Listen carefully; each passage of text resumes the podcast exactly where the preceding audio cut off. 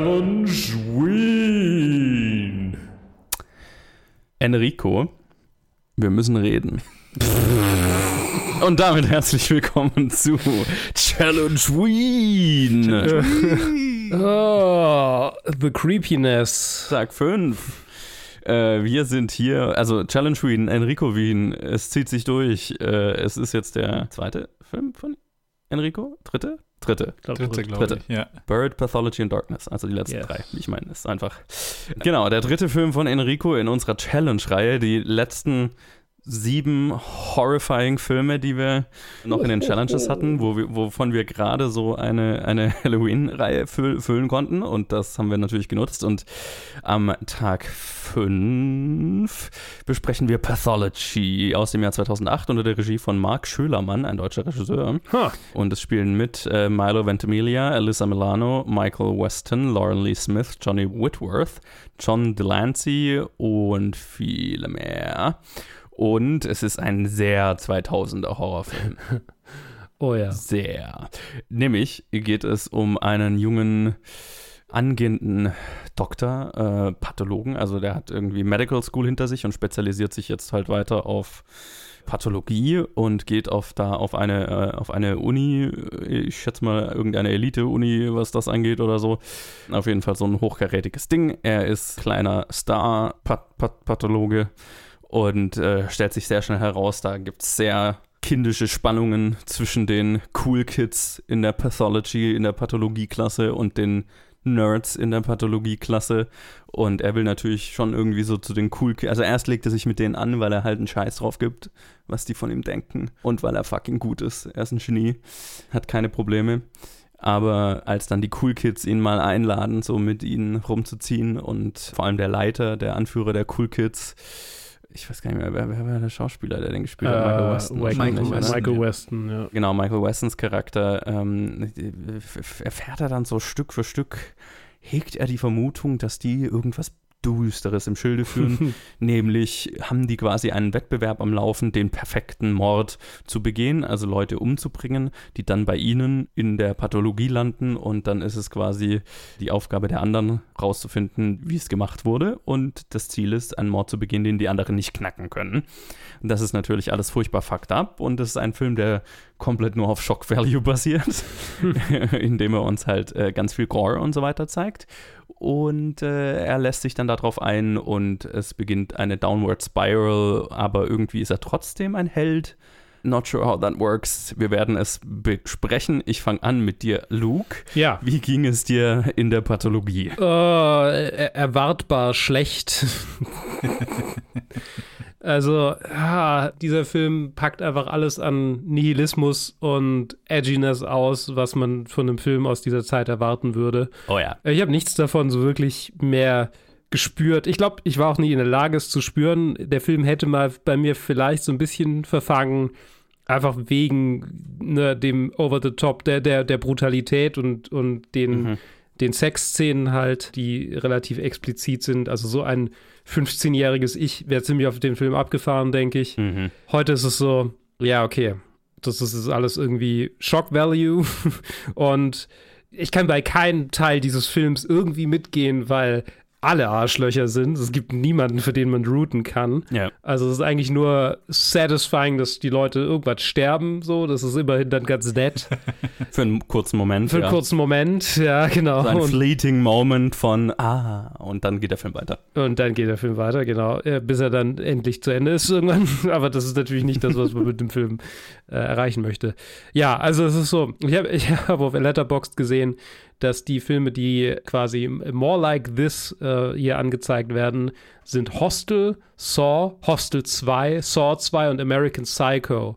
Und das finde ich schon sehr treffend irgendwie, weil er diese Edginess, die in American Psycho mitschwingt und die da wenigstens noch so ein bisschen ironischen Unterton manchmal haben kann, besonders im Buch, so, so einfach so ernst nimmt und zum Kernthema dieses Films macht und dann noch die Brutalität aus dem ganzen Torture-Porn-Zeugs aus der Zeit. Mhm. Es ist ein, ein, ein Konglomerat davon. Ja, American Psycho passt ganz gut, weil das fühlt sich so an wie äh, ein Film, der rauskommt, wenn Leute American Psycho nicht verstanden Ja, haben. ja, genau, auf der oder Basis- Rope. Auf der Oberfläche Ja. Ich habe ja, an ja. Rope inspiriert davon sind. Total. Ich habe ich hab Ja. da, daran auf jeden Fall und ich habe auch an Rope gedacht, weil so ein bisschen die, die Charaktere in Rope, die, die Villains in Rope, vor allem der Haupttyp, dessen Name mir gerade nicht mehr einfällt, ich weiß auch nicht mehr, wer ihn gespielt hat, aber die Edginess, die dieser Charakter hat quasi, ist etwas, was in diesem Screenplay, also wenn dieser Charakter quasi einen Film schreiben und äh, Regie führen würde, wäre das in den 2000ern, wäre das dieser Film. Ah, das ist schön, Und ja. das ist nicht, nicht so cool irgendwie.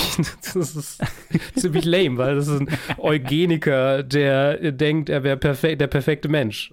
mhm, mhm. Ja, der würde so einen Protagonisten. Ja, der fände Ja, den cool. So, der fände den legitim einfach. Ge- Genau, ja. Also, keine Ahnung. Ich, ich habe gar nicht, muss mal gucken, wer den geschrieben hat. Ach, der Typ, der Crank Die geschrieben hat, hat diesen, Crank-Typen.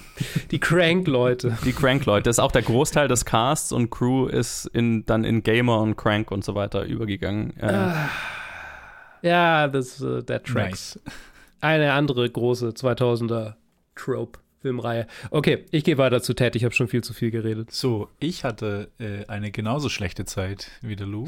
Und das, obwohl ich so, als ich mir so den Pitch auf Letterboxd, den, das, den kleinen Paragraphen durchgelesen hatte, dachte ich mir schon, hey, der Elevator Pitch für diesen Film ist eigentlich ziemlich cool und ziemlich interessant. mhm. Ich hätte gedacht, da es um den perfekten Mord geht, dass es viel mehr in eine Procedural-Richtung gehen würde, so Dr. House à la Fucked Up halt.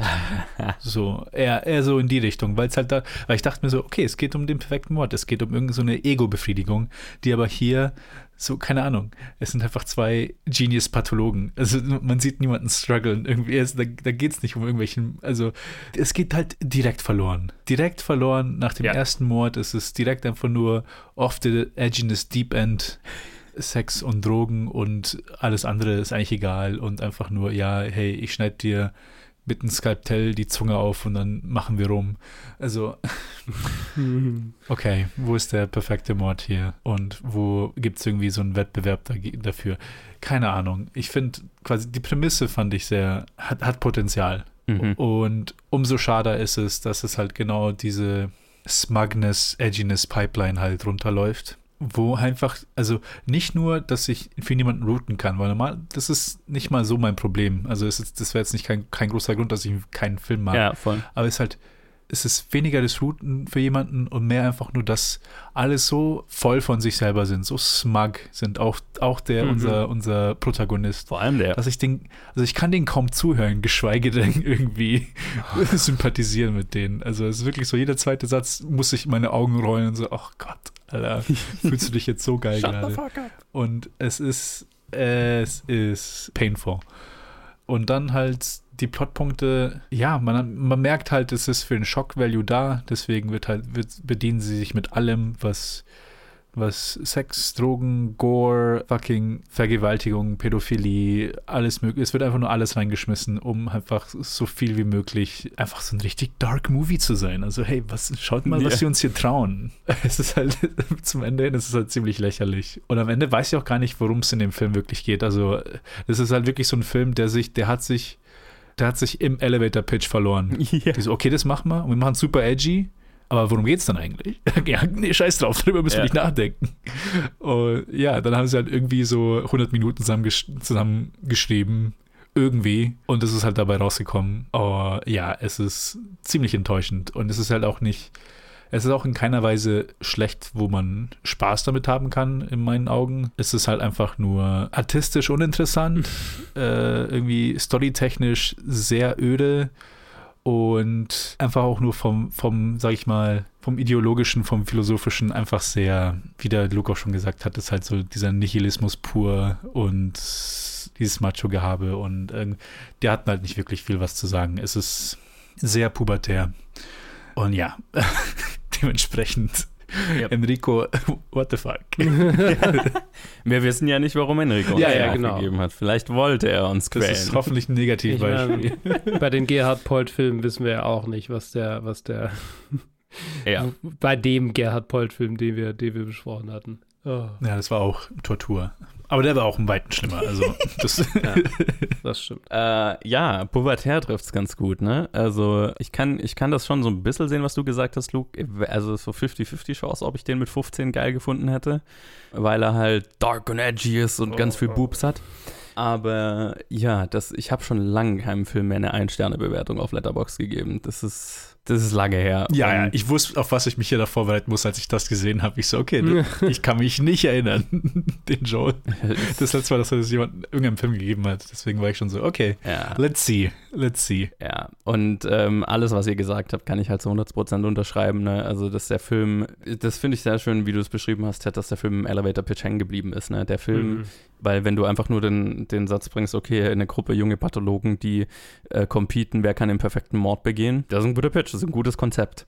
Und dann hat der Film halt nicht weiter daraus die nächste Frage gestellt, nämlich, okay, und worum geht's dann da, dabei eigentlich? so, ne? Was ist unsere was ist unsere Idee dahinter jetzt, äh, die nicht das Konzept ist, sondern die thematische Idee. Und die hat der Film nicht, die existiert nicht. Und das zeigt sich halt wunderbar in unserem Hauptcharakter, der halt eine Non-Entity ist, der kein, keine interessanten Charakterzüge hat, der, der so der Genie-Pathologe ist, der keine Probleme im Leben hat und keine Charakterzüge, die ihn interessant machen. Ne? Es wäre ja völlig okay, wie du ja auch gesagt hast, Ted, wenn, also der, kein, es ist völlig okay, einen Film oder eine Serie zu haben, in der kein Charakter irgendwie gut ist und kein Charakter, mit dem man jetzt wirklich, den man mögen will. Äh, gibt so viele Beispiele wie Breaking Bad oder jetzt ganz aktuell Succession zum Beispiel, wo alle furchtbar sind und es keine Hm. gute Person gibt. Das Wichtige ist, dass sie interessant sind. Ne? Also, dass sie was repräsentieren und dass sie menschliche Charakterzüge haben. Und kein einziger Charakter in diesem Film hat einen menschlichen Charakterzug. Vor allem nicht unser Protagonist, mit dem wir ja in irgendeiner Weise mitfiebern sollen.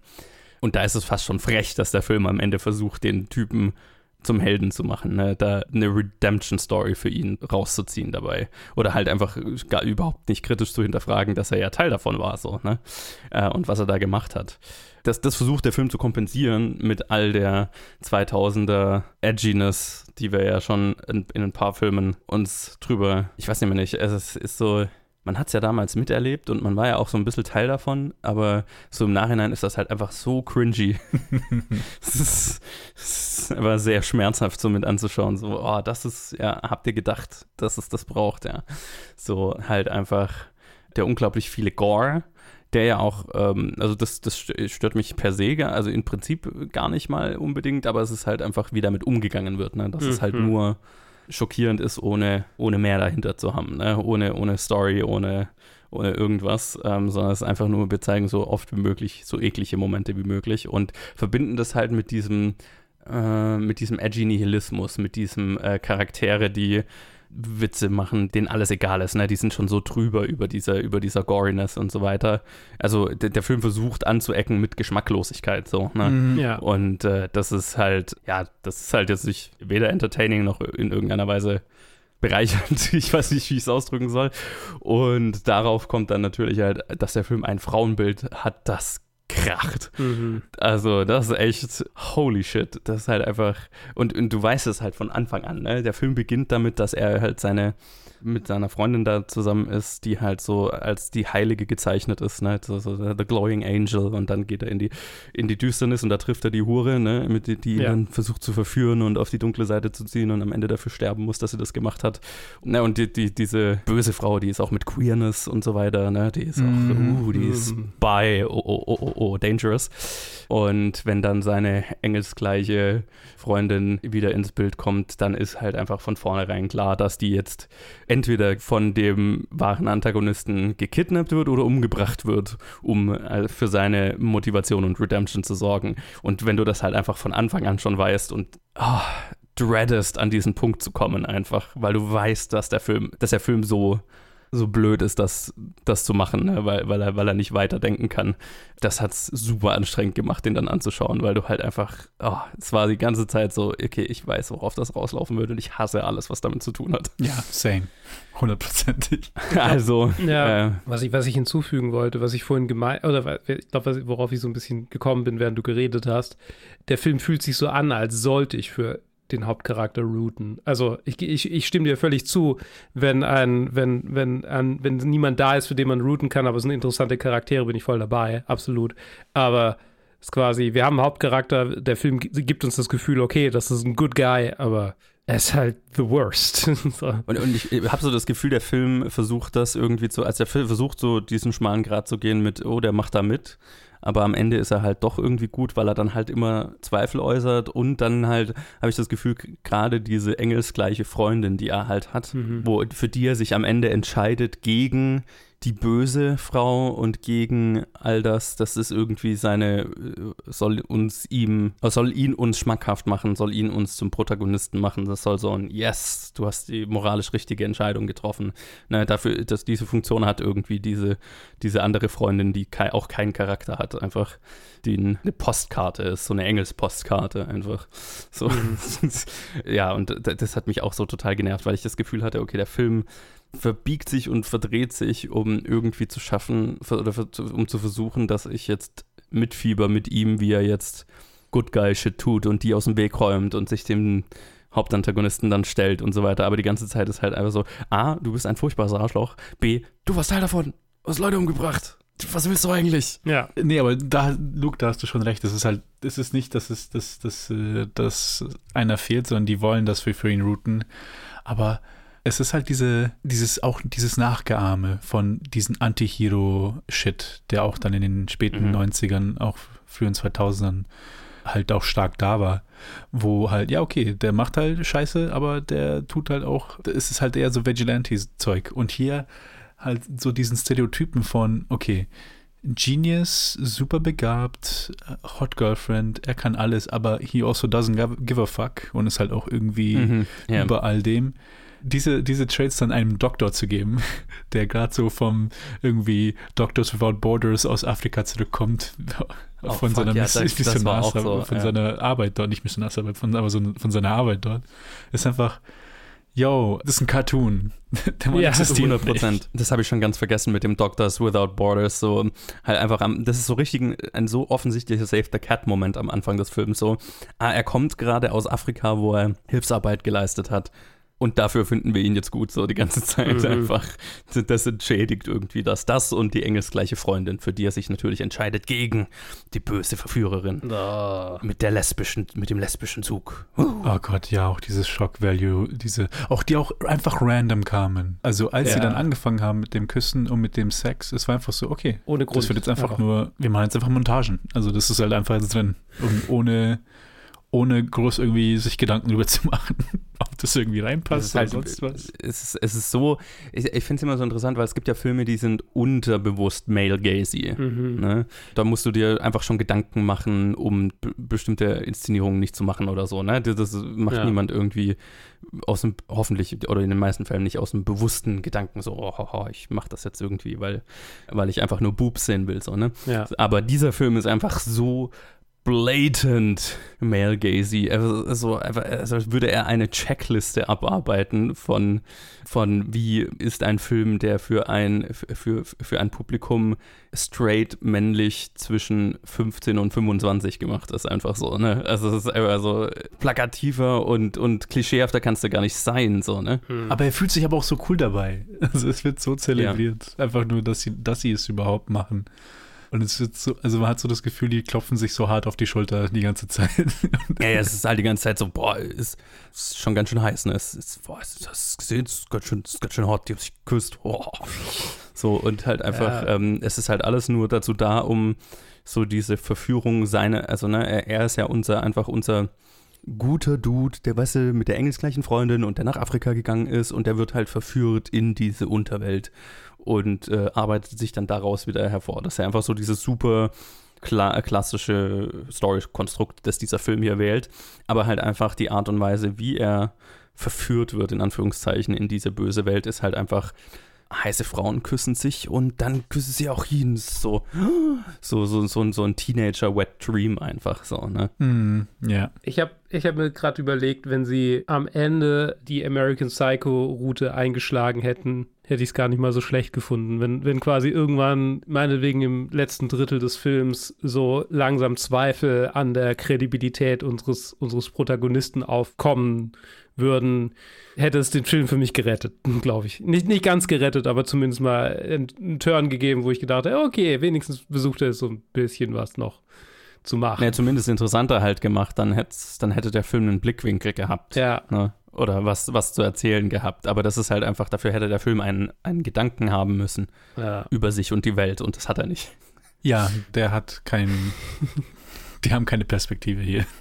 und das, das macht halt leider alles äh, super frustrierend. Ich meine, das ist auch einfach so ein, ein Klischee-Cast für einen 2000er B, so Teenie-B-Horrorfilm, so, ne? Mhm. Einfach mit Milo Ventimiglia, Alyssa Milano und so weiter. Das ist halt einfach so, okay, die, was heute so die CW-Casts sind, Mhm, ne? Einfach so ja.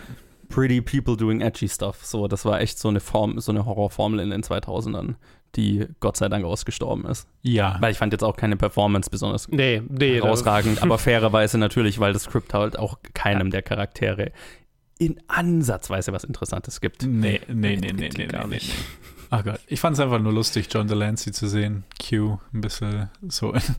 einfach so, ah, okay, ich kenne einfach nur alle von irgendwelchen TV-Shows. Und ich habe sie nirgendwo anders gesehen. Star Trek, Charmed, Gilmore Girls, Scrubs. Also überall so kleine Ja. Sachen. Ja, du hast recht. Also man kann den Schauspielern nicht wirklich viel anhängen, weil das Skript, also auch einfach die Lines, die sie raushauen, teilweise sind halt. Also ich, wie gesagt, ich Eye Rolling war bei mir so im Zwei-Minuten-Takt. Und halt auch so, so ich finde der eine Charakter, also der eine Charakter, die halt so ein bisschen hier und da, wo das Potenzial theoretisch da, wär, da gewesen wäre, wäre halt Lauren Lee Smiths Charakter, ne, die Verführerin, in Anführungszeichen. Na, da gibt es so diesen Moment, wo, wo, wo sie dies, zusammen diesen Typ umbringen und dann erzählt sie ihm so eine Geschichte, dass das ihr Vater ist, der sie als Kind äh, vergewaltigt hat und so weiter, was halt auch so Ja. so richtig typisch Teenage Boy Edginess ist so, ja, die Frau, die ist damaged und natürlich, weil sie vergewaltigt wurde. in- ne, genau, und dann halt auch die Rache in irgendeiner Form. Vergewaltiger, die man dann, wo man, die man dann Ja, verübt. genau. Ja. Und ist, das ist alles so, oh, ja, so wirklich, also so male brainy. Ich weiß gar nicht, wie ich es beschreiben soll. So Gut, dass wir da hoffentlich scheinbar so ein bisschen uns rausbewegen tatsächlich. Es ist einfach peinlich. Tatsächlich. Es ist einfach traurig, glaube ich. Das ist das Mhm. Wort. So, wenn, wenn jemand, also ich habe das Gefühl, wenn jemand sich tatsächlich diesen Film anguckt und denkt, boah, das ist wirklich, boah, das ist, das ist ein spannender Thriller. Das ist wirklich, ja, der hat richtig Meat. Mhm. Denke ich mir, nichts gegen dich, aber ich, ich stelle deine Literar, also dein, dein, dein, dein Film, ich weiß nicht mal, ob es der Filmgeschmack ist, aber ich stelle einfach irgendwas in Frage. Ich kann der normalste Mensch der Welt sein, alles cool, aber irgendwas in mir sträubt sich dagegen, wenn jemand so einen Film so richtig geil findet. Und kein Teenager ist. Ich meine, das ist halt auch noch was. Keine Ahnung, vielleicht hätte ich ein, andere, eine andere, ein anderes Verhältnis zu diesem Film, wenn ich ihn früher gesehen hätte. So wenigstens noch so ein bisschen Nostalgie. Ich wäre jetzt wahrscheinlich genauso schockiert, also ich wäre jetzt anders schockiert. Wäre so ein, oh fuck, das mochte ich mal. Ich bin mir ziemlich sicher, dass ich als Teenager die Charaktere auch nervig gefunden hätte. Ja. So, wenn ich mich jetzt zurück erinnere an welche Filme, welche Filme mir auch als Teenager nicht gefallen haben, so die, diese Art von Charakteren, das, das hätte mich schon abgeturnt, glaube ich. Hätte ich jetzt nicht aus den richtigen Gründen. Aber ja, nee, wenn ich mir so die Filme anschaue, die hängen geblieben sind aus meiner Teenagerzeit, auf die ich sehr gestanden habe und so, wo ich jetzt heute denke, naja, ist nicht großartig, aber ja, die gehen zumindest nicht in diese Richtung. Mhm. Ja. Zum Glück bei mir auch nicht. Ich bin nie so weit gegangen. Bei mir hat es dann aufgehört, weil bei, äh, bei mir war es eher so die frühe Teenagerzeit Mhm. und dann habe ich einfach nur diese, diese Filme durchrecycelt, bis ich wirklich an Filmen interessiert war. Das heißt, ich, hab, ich bin nicht so in diese edgy 15, 16, 17 Era reingekommen, weil ich bin einfach geblieben bei, bei fucking Herr der Ringe und Troy und Mhm. King Arthur und, und Edgar Wright. Das waren so die Kombi von Ja. Filmen, die ich mir immer wieder angeschaut habe. Besser ist es. Übrigens gerade, ich habe ich hab John Delancey, äh, als ich ihn gesehen habe, überhaupt nicht mit Q verbunden, bis du es gerade gesagt hast. Und jetzt äh, habe ich gerade so ein Mindfuck. das, Ach. wow, okay. Das war mir auch Ja. nicht. Aber ich meine, ich habe wenig von den James Bond-Filmen gesehen. Nee, Ah, nein, nein, äh, nein, Star Trek. Q in Star Trek, nicht Q. in Ach, Star Trek, okay. Ja, Ja, okay. Next Generation, Deep Space Nine, Voyager. Auch das habe ich nicht gesehen. Ja, ich, ich schaue ja gerade mich durch Next Generation und ich war gerade an einer sehr prominenten Q-Episode und ähm, ich habe die Verbindung nicht gezogen, ihn in alt zu sehen. Hm. So, Ja, ich- ich ja, habe mir ja. nur die ganze Zeit gedacht, ja, ich kenne ihn irgendwo her und habe es dann nicht nachgeschaut. Immer nur so, oh, mein, Weird. mein Lieblingscharakter. Ja, ich meine, ich mag ihn in Star Trek schon sehr und bin immer so, ich bin immer leicht genervt, wenn er auftaucht, aber die meisten Geschichten mit ihm sind ja durchaus interessant. Also, Ja, ja, das ist die Mhm. Sache. Er ist halt ein, der Charakter an sich ist halt ein guter Katalyst für, okay, jetzt können wir halt was richtig Kreatives machen. ja, genau, wenn er richtig eingesetzt wird, weil ich bin immer so, wenn irgendwelche Gottcharaktere vorkommen, ist immer so, mm, ja, okay, mm, könnte auch schnell, finde ich auch schnell langweilig, wenn ein Charakter einfach alles kann. So. Ja. Wieso? Ich würde lieber über Star Trek reden als über diesen Film. Merke ich gerade. ähm, eine Sache, die ich noch ansprechen muss, die ich auch, die, die ich einfach so die Höhe der Fucked Upness an diesem Film fand, ist, okay, da, also er lässt sich in diesen Sumpf verführen, der Good Guy, der verführt wird in den Abgrund und dann kommt seine Freundin, ne, die Heilige, und durch sie wird er da langsam wieder rausgeholt. Und dann, also meine Erwartung war ja, okay, jetzt wird sie bedroht und dann muss er sie retten. Und dann wird sie aber oben gebracht. Und was ist sein großer Hero-Moment? Er seziert sie. Und ich, ich, ich kann nicht mal, also, das ist, das ist schon die, die abgefuckteste Art von Damseling, Mhm. die ich, glaube ich, jemals gesehen habe. Oder Fridging. Ja, also lit, quite literally. Ja, so, ja. Ne? Ja. Wo dann nicht mal ist, wird, wird sie umgebracht, damit der männliche Protagonist eine Motivation hat.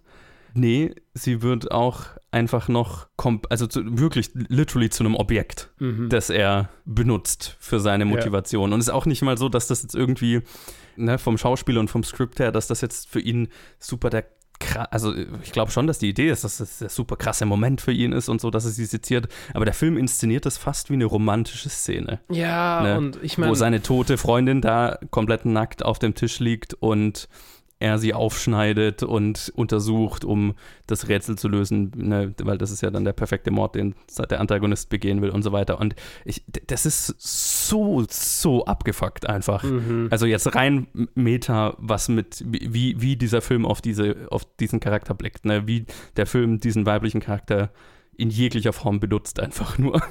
Also das ist sie wirklich, ist- glaube ich, die schlimmste. Version davon, die ich jemals gesehen habe. Ja. Ja. Also es hat fast sowas von Leichenschändung dann halt einfach noch. Also ich Total, und ich meine, das ist ja die, ganze- die ganze Zeit im Film auch drin, dieses, dieses Motiv. 100 Prozent, aber ja. ich, ich, ich kann gar nicht mal so rational sagen, warum dass ich das jetzt noch schlimmer finde als alle anderen Versionen davon, aber irgendwas daran hat, hat, hat mich so richtig angewidert einfach. Auch einfach, weil der Film ist also wirklich so, als so richtig, die Film, die Musik wird ja fast schon so äh, The Room Sex Scene mäßig, so Ja. richtig so pathetisch, romantisch, ne, wo er seine Freundin aufschneidet und boah, also da- das hat richtig Wirkreiz ausgelöst, fand ich. Ja, total. Weil es halt diese Kulmination von, okay, das ist, das mache ich nur, weil ich, weil ich ja sie so jetzt am Ende realisiert habe, weil ich sie so sehr geliebt habe und alles. Ja, genau. Es wird ja auf diese Weise gespielt, obwohl wir ihn halt gerade 90 Minuten zugesehen haben, wie er einfach I don't give a fuck. Also noch bevor er die anderen Leute getroffen hat, war es ja nicht mal glaubhaft, dass er, dass das eine liebevolle Beziehung war. Also der war ja von Anfang an einfach nur ein Asshole. Aber das ist halt genau diese Sache, weil dann macht er das und dann kommt am Ende noch diese extrem sadistische Rache, indem er ihn dann, Mhm. während er lebendig Oh. ist, den Brustkorb auf. Ja, Also, nicht nur objektifiziert dieser Film diesen weiblichen Charakter auf die drastischste Art und Weise, wie ich es jemals gesehen habe. Nee, das nimmt der Film als Rechtfertigung, dann unseren Hauptcharakter, unseren Good Guy, diese übelst eklige, sadistische Art und Weise, wie dieser weibliche Charakter umgebracht wurde, dann dem Bösen anzutun und das ist halt, und auch das wieder, so, es ist einfach so richtig male-brainy. Ich weiß gar nicht, wie ich es anders Mm, sagen soll. So dieses, das passt okay, so gut. der hat, weil dieser Frau, das, diesem Engelsgeschöpf, das angetan wurde, ist das jetzt völlig okay für uns zu applaudieren, wo er dem Antag wo er dem Bad Guy das dann auch antut, so, ne? Das ist so, also das ist moralisch falsch, das ist filmisch uninteressant und dumm einfach und es ist halt, es ist wirklich richtig unreif, juvenile, äh, äh, so, ne? Einfach diese, diese, diese Denkweise. Das, ist- boah, I hate Ja, it. Juvenile, pu Mhm. pubertär, also das ist genau diese Sache. Male Brainy, das, also das kann es verstehen, ein 15-Jähriger, der so richtig, richtig versucht, edgy zu sein. Das so, oh ja, und dann am Ende macht er das. Aber auch in dieser letzten Szene, wo halt, wo er dann den quasi, weil es ja auch so ein bisschen Highschool-Vibes hat, die ganze Dynamik, dass er halt noch den Nerd dann dazu holt. Und der ist anscheinend auch voll Der okay, voll cool damit ist. da einfach mit dabei zu sein. mhm. Einfach nur, weil die anderen so ein bisschen halt Bullies waren ihm gegenüber. Ja. Okay. Äh, äh, pff.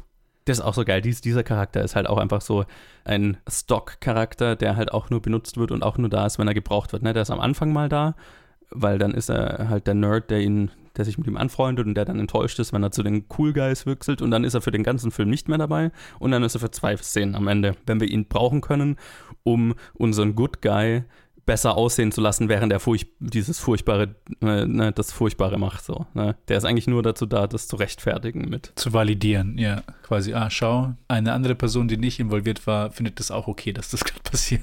Ja, und, und der so moralisch ja immer eher gut war, ne, auch am Anfang, ne, der mochte die ja eh schon von vornherein nicht, weil die ja offensichtlich böse waren, so, ne.